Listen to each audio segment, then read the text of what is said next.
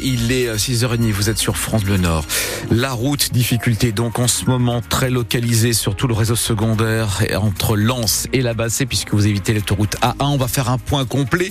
C'est promis à la fin de ce journal avec vous au téléphone. Pascal, la météo, plus du gris doux. Euh, plus vieux gris-doux, oui, C'est ça, ça, hein, oui, c'est ça. oui, effectivement. oui, bah voilà, écoutez, c'est bien, on fera le point aussi en fin de journal. Pascal, les agriculteurs sont donc dans l'attente des annonces du gouvernement. Oui, Gabriel Attal doit se rendre aujourd'hui en Haute-Garonne pour présenter les mesures qui sont destinées à calmer la colère de la profession. En attendant, les barrages sont maintenus dans de nombreuses régions, les blocages se poursuivent et chez nous, là, vous le disiez, Pascal, reste fermé en raison de la présence de plus de 200 tracteurs à hauteur de Seclin dès hier. L'autoroute est coupée de Dourges à Ronchin, ce qui a obligé des milliers de conducteurs à changer d'itinéraire et faire souvent de longs détours. Héloïse Roger en a rencontré quelques-uns. Il y a des manifestations d'agriculteurs, vous étiez pas au courant? Si, mais j'avais le sentiment que c'était plus Béthune qui était bloquée. Malheureusement, Valérie et sa mère Brigitte se retrouvent dans les bouchons.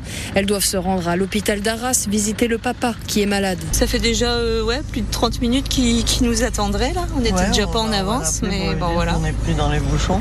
Ouais, vous allez, vous allez appeler votre mari du coup? Ah ben bien sûr. Sylvain aussi a dû passer quelques coups de fil.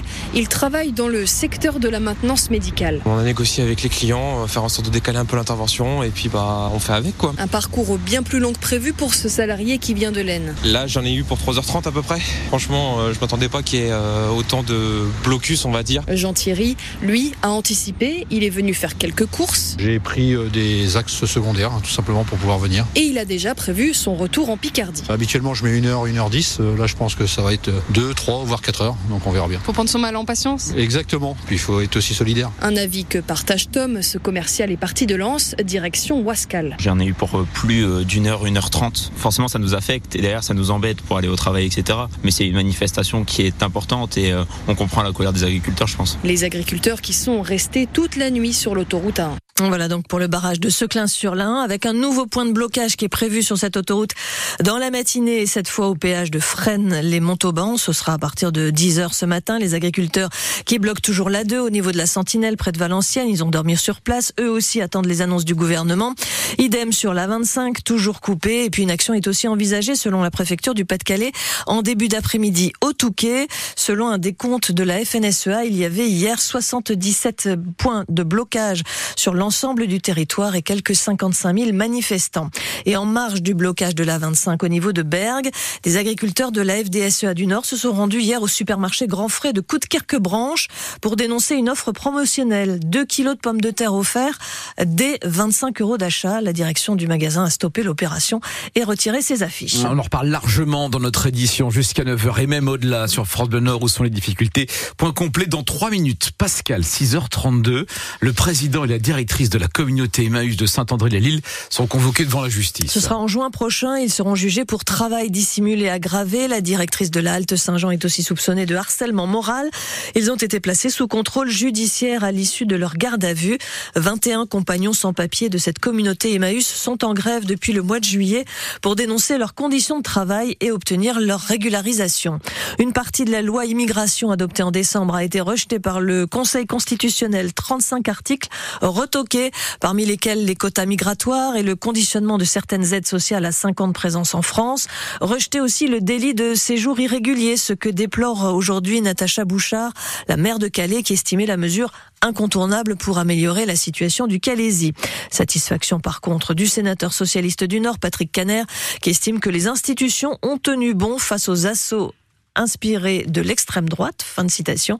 La loi immigration qui doit être promulguée dans les heures qui viennent. Le tribunal administratif de Lille rejette les demandes de la métropole européenne de Lille dans le conflit qui l'oppose à Alstom à propos du rallongement des rames de métro. La MEL réclamait des mesures d'urgence, estimant que l'offre de transport allait se dégrader dès l'an prochain. Et bien sur ce point, le tribunal souligne que la continuité du service public n'est pas clairement mentionnée dans le contrat signé il y a plus de dix ans. Pascal, il est 6h34. Nausicaa rouvre ses portes demain à Boulogne-sur-Mer.